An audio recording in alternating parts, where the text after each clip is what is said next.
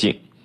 各位居民朋友，十七号呢，俄罗斯方面完成了对在埃及西奈半岛失事的 A 三二幺客机黑匣子的研究工作，确认了飞机失事是恐怖袭击所致。当日呢，俄军出动了图幺六零、图九五 M 五和图二二 M 三战略轰炸机，对叙利亚境内的伊斯兰国目标发射了三十四枚空基巡航导弹。俄军在这次的空袭之中呢，一天之内可能就打掉了占全部库存二十分之一至十分之一的巡航导弹。弹药的库存在一个国家军队中的配比是如何产生的？俄罗斯一天打掉如此多的巡航导弹，未来是否会出现弹药供应不上的局面呢？此外，我们还将会和您关注到，普京命令说，俄军应该与通过航母向叙利亚海岸投送的法军作为盟军来协同作战。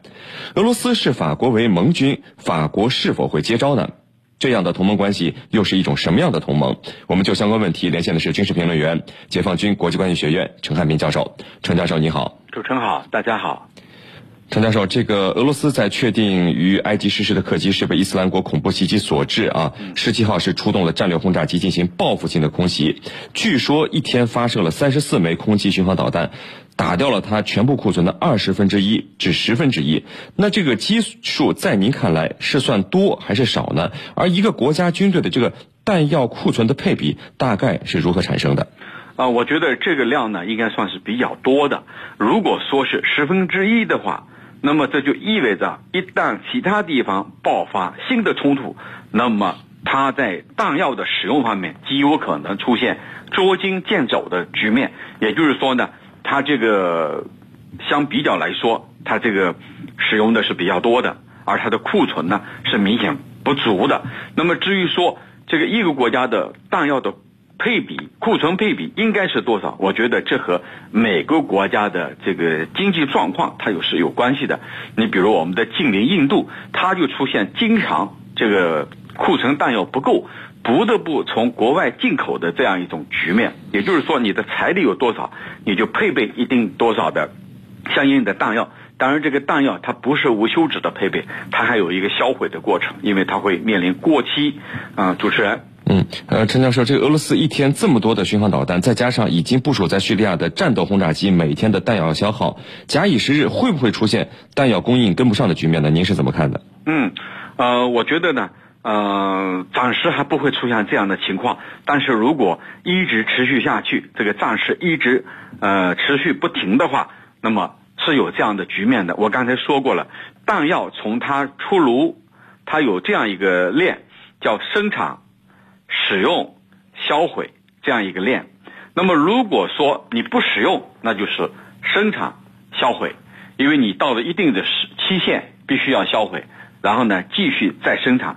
那么现在呢，它是俄罗斯变成了生产、使用而没有销毁这条线，因为呃快到期的它可能都拿着使用了，那么下一步就要紧急去生产，只有生产了，它才能足够它使用的量，也就是说。我认为呢，如果说战时持续不是太久的话，它是足够使用的，因为它还可以源源不断的来生产。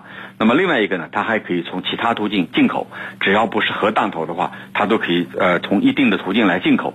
嗯，所以呢，它不会是把这个炮弹给用完的，因为它还得对付其他方面的威胁。主持人。陈先生，那我们对比，就美国当时在海湾战争中啊，第一次海湾战争是一共打了两百八十八枚这个战斧巡航导弹，第二次海湾战争一共打了八百多枚，那已经是十年前的事情了啊。对。那对比俄罗斯巡航导弹的库存，两个国家之间的差距非常的明显。嗯。那从弹药库存能去说明军事实力的问题吗？啊，它能够说明一定的问题，但它也不是绝对的。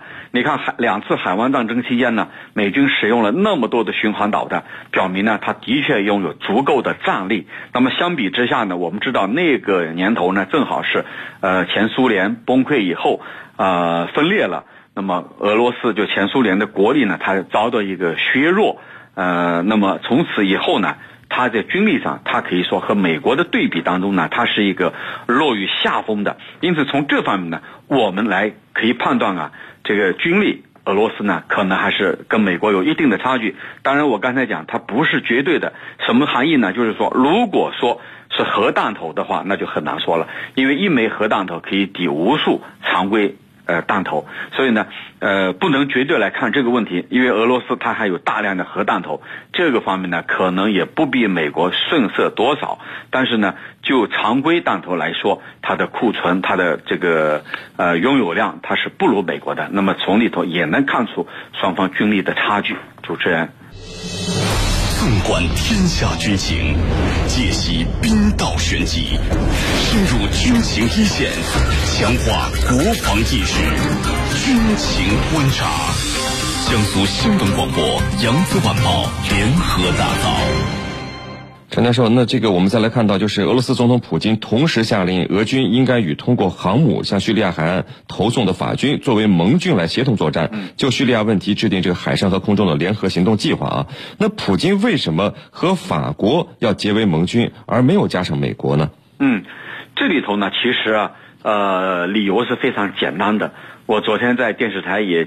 点评这个问题，就是因为法国发生了恐怖袭击事件，而这个恐怖袭击事件，它成为一个重要的分水岭，也就是说，意味着法国可以脱离原来西方给它设定好的反恐轨道，那么和俄罗斯走得更近。那么至于说它为什么，呃，这次是法国而不是美国，而美国呢，它本来就对俄罗斯在叙利亚的反恐行动说三道四。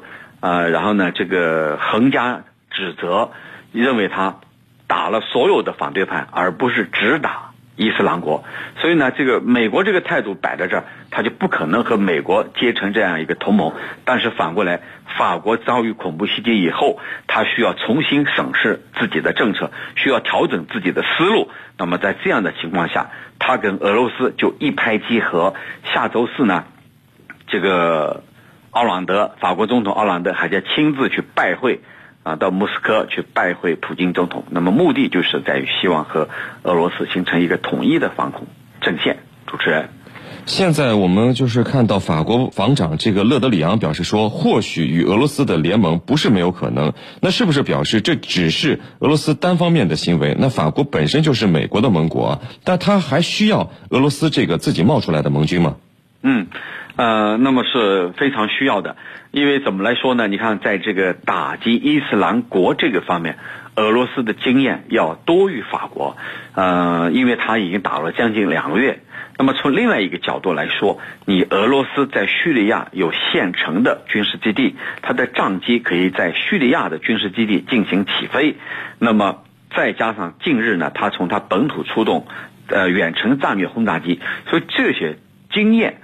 都是需要法国去学习的。那么，如果说这个法国跟俄罗斯结成这样的反恐呃盟友的话，那么很显然，它对反恐的效果是能够有一种保证的，就是说确保双方呢。法俄之间呢，更多的沟通，啊，更多的在这个信息上呢进行共享，比如说对这个 S 的基地、S 的一些营地、训练营、武器库，他们可以更多的进行交换。那么，呃，为什么说有美国的背景下，他还要和俄罗斯呢？我觉得俄罗斯可能在这方面更加成熟，而且呢，打的呢更加有效果。主持人。那陈教授，就是如果最后达成了法国和俄罗斯的这个军事合作，那也就是一九四五年以来从来没有过的事儿了啊。嗯。而且这代表着法国外交政策的一个转变，就是从反对叙利亚现政权和伊斯兰国，到现在只反对伊斯兰国。那这样的同盟关系会是一种什么样的同盟呢？嗯。这种同盟关系呢，我们怎么来看？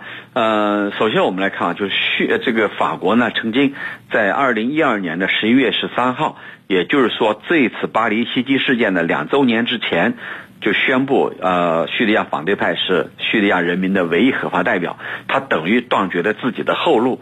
那么 现在呢，就是说呃，不得不跟俄罗斯来联手，那就意味着呃，他在叙利亚这个问题上的一些微调。那么所谓的微调呢，就是说可能并不排斥巴塞尔政府在未来政治进程当中所起的作用。当然，对于这样一个法俄的联盟，我个人认为呢，这是一时之需，并不是永久的。也就是说，目前他们是出于一种反恐的需要而进行某种形式的短暂的合作啊，区域性的短暂合作。一旦反恐战争结束，或者说对伊斯兰国的打压停止了。那么法国依然会回到他的西方阵营里头，他跟俄罗斯依旧是，呃，水火难容的两个阵营。但是我认为这件事情对俄罗斯来说，正如我昨天在节目当中所提到的，使他面临一个，使他赢得了一个非常宝贵的战略机遇期，使他呢能够让西方对他的制裁逐步逐步淡化，甚至呢消亡，从而呢使俄罗斯能够重新回到世界政治的舞台中央来。所以呢，这对俄罗斯来说可以说是他求之不得的事情。主持人。好的，非常感谢我们的军事评论员、解放军国际关系学院陈汉民教授为我们带来的精彩解读，谢谢陈教授。不客气，主持人。